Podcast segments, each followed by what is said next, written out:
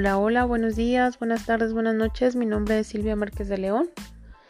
Les voy a presentar el siguiente trabajo que es para la evaluación de mi segundo parcial en la materia de física de las radiaciones. Vamos a hablar sobre cuatro temas importantes. Componentes de tubo de rayos X, producción como tal de los rayos X, envejecimiento y fallas del tubo y la protección básica de la radiación o sea, la regulación. Comencemos con los componentes del tubo de rayos X, el cual está formado por una carcasa metálica, la cual se encuentra plomada. En su interior está una ampolla de vidrio que es al alto vacío y a su vez esta ampolla aloja a lo que es el ánodo, cátodo y filamentos. El cátodo está compuesto por filamentos metálicos. Es calentado por una corriente eléctrica, imparte calor a los átomos y genera una nube de electrones libres en superficie. El ánodo, por su parte, es un blanco o anticátodo formado por una pieza de cobre con un blanco de tuxteno o moliendo. La carcasa también cuenta con una pequeña ventana en, en su parte inferior, por debajo, la cual sirve para que por ahí pueda salir la radiación. Con esta ventanita tenemos que tener mucho cuidado y hay que mantenerla cerrada cuando no esté en uso, pues podemos provocar radiación dispersa que nos puede dañar a nosotros y a nuestro paciente. Entre la carcasa y eh, lo que es la ampolla de vidrio va un aceite refrigerante. Esto sirve para que no friccione el tubo con la carcasa. En cuanto a la producción de rayos X, debemos abordar, debemos aclarar que es un tipo de radiación electromagnética y se producen dentro del tubo, donde el cátodo se acelera y emite electrones que luego son acelerados por una diferencia de potencial hasta golpear con un blanco de, metal llamado wolframio a través de velocidades y producir algunos rayos invisibles. Los rayos X no son visibles a la vista, la vista humana, el ojo humano, pero son muy penetrantes. Pueden penetrar casi cualquier cosa en su totalidad, excepto el hormigón y el plomo. Por eso la carcasa está hecha de plomo. Por divergencia de las electrones, la capa de enfoque se encarga negativamente, de forma que condensa el haz de electrones en una zona pequeña del ánodo. El número de electrones emitidos por un metal depende en primera instancia de la temperatura, Para rayos X se necesitan alrededor de 2700 kV. A tales temperaturas, una evaporación notable del metal puede ser observada a pesar de que el tuxteno tenga un punto de fusión alto. Y esto nos da la pauta para comenzar a hablar sobre los niveles de envejecimiento del tubo y las fallas que puede presentar.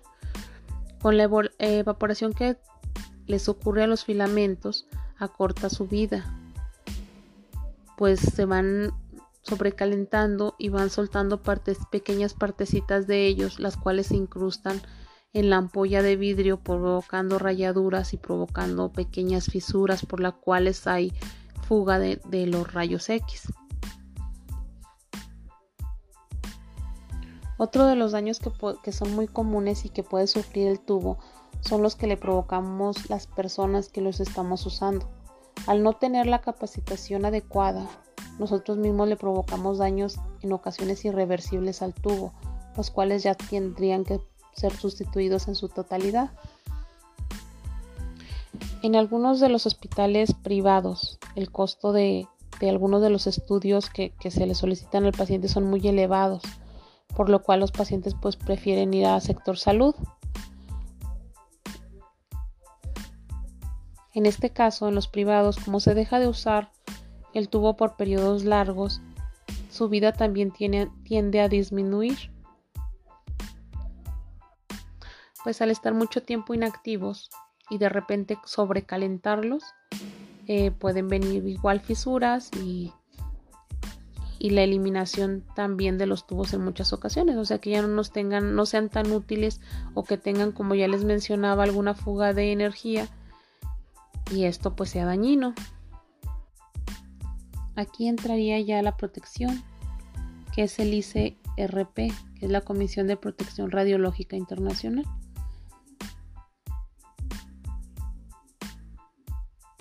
Esta se estableció no solo para cuidar al radiólogo, sino a los pacientes y a su familia. Incluso dosis muy pequeñas de radiación pueden producir efectos adversos. Para eso tenemos que tener mucho cuidado. Como ya lo había estado mencionando en partes anteriores, les había comentado que tenemos que tener especial cuidado con la radiación ionizante, en este caso los rayos X, pues pueden ser muy peligrosos y dañar de forma irreversible en muchas ocasiones al paciente y a nosotros mismos. Debemos ser conscientes de con qué es con lo que estamos trabajando y qué es lo que podemos hacer con ellos. Para esto la capacitación es muy importante y esta comisión es la que regula eso. Nos habla de tres principios, la justificación, la optimización y la limitación de dosis. Hablando de la justificación, nos dice que no debe adoptarse ninguna práctica si no hay beneficio. No se debe de hacer, no se debe de hacer, pues debemos considerar el riesgo-beneficio. Muchas de las personas que están en el área, por desgracia, ven antes que beneficio para el paciente o para sí mismos, ven lo que es una remuneración económica, o sea, un beneficio propio. Luego tenemos la optimización al ARA, que nos dice que tan bajo como sea razonablemente posible.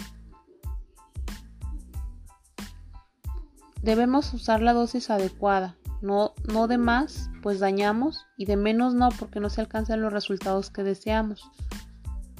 También nos habla de lo que son los límites de dosis, los cuales no se deben superar. Lo, solamente lo que nos marca la ley normativa en el país, lo que nos indique la norma es lo que debemos hacer. Existen en nuestro país varias instituciones que se encargan de la regulación, lo que es el Reglamento de Protección Radiológica, la Comisión Nacional de Seguridad Nuclear y la Salvaguardia, junto con la Secretaría de Energía, cuyo objetivo es vigilar la aplicación de las normas de seguridad nuclear, radiológica y física. En este caso, en México, México como país es quien pone las reglas y dicta qué es lo que se debe y lo que no se debe de hacer. A cargo de la Secretaría de Salud, la cual regula el uso de la radiación con fines médicos. La Secretaría del Trabajo y Previsión Social hace normas para proteger al trabajador de riesgos que se puedan presentar. Vigila el buen estado de las instalaciones radiológicas, el entrenamiento del personal, y el uso del equipo de seguridad, que se esté dando el mantenimiento adecuado para evitar algún riesgo. La Secretaría de Comunicaciones y Transportes nos dicta las reglas para transportar en vehículos oficiales, o se otorga los permisos y las licencias federales que permitan al transporte, al transportista en este caso, transportar o llevar el material radioactivo de un lugar a otro. La Secretaría de Hacienda y Crédito Público o la Secretaría de Administración Tributaria SAT, por medio de los agentes aduanales, expide un permiso para la importación de aparatos radiológicos, cumpliendo con ciertas normas radiológicas establecidas. Se exigen los permisos para la importación y exportación de fuentes de radiación ionizante y equipos de rayos X.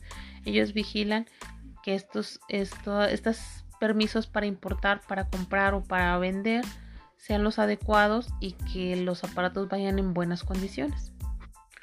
La norma oficial mexicana dicta los reglamentos a seguir y, realizar para cuidar y proteger a las personas que estén expuestos a la radiología.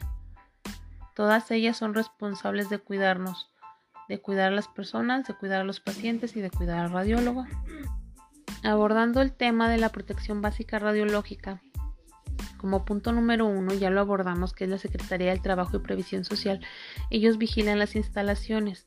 Lo primero que debe de haber para la seguridad de las personas es un lugar adecuado. Las paredes deben ser plomadas, debe ser la primera barra de protección. Deben ser plomadas en su totalidad, incluyendo baños que estén dentro de la sala, incluyendo vestidores. También se debe cuidar que fuera de las salas de rayos X haya un foco o unos anuncios lo suficientemente grandes los cuales indiquen a las personas que va a haber radiación en esa zona, que se va a irradiar, para que se alejen lo más que se pueda, no, no estén cerca del lugar y evitar así algún daño colateral. También la Secretaría del Trabajo y Previsión Social nos decía que cuida de, de, las personas, de los trabajadores. No deben ser muchas horas las que se esté trabajando con este, con este tipo de radiación. Se debe de cumplir ciertos periodos de tiempo, evitando así daños al personal que está haciendo los estudios. Existe un lugar donde está la consola de control. En muchos lugares, este, y lo más adecuado es que exista una ventana que dé a la sala de rayos X. Este vidrio también debe estar plomado, pues hay que proteger al radiólogo para que no entre la radiación hacia nosotros. Y es muy importante el vidrio, pues nosotros tenemos que estar viendo que el paciente esté posicionado como se le está indicando y así la radiografía o el estudio que hagamos salga lo mejor posible. Dentro de la protección básica radiológica también nos encontramos con el mandil plomado, guantes plomados, las botas adecuadas. Algunas son plomadas y otras no, pero sí son de suela especial para evitar algún, algún accidente, algún que se pueda resbalar el, el radiólogo al momento de estar maniobrando. Existen también los lentes que también tienen cierto grado de plomación. Eh, el protector de gónodas y muy importante el dosímetro para estar checando los niveles de radiación que están en el, en el área. Este sería mi trabajo. Eh, espero que haya quedado claro y que hayamos entendido todos, así como a mí me quedó mucho más claro. Muchas gracias, hasta luego.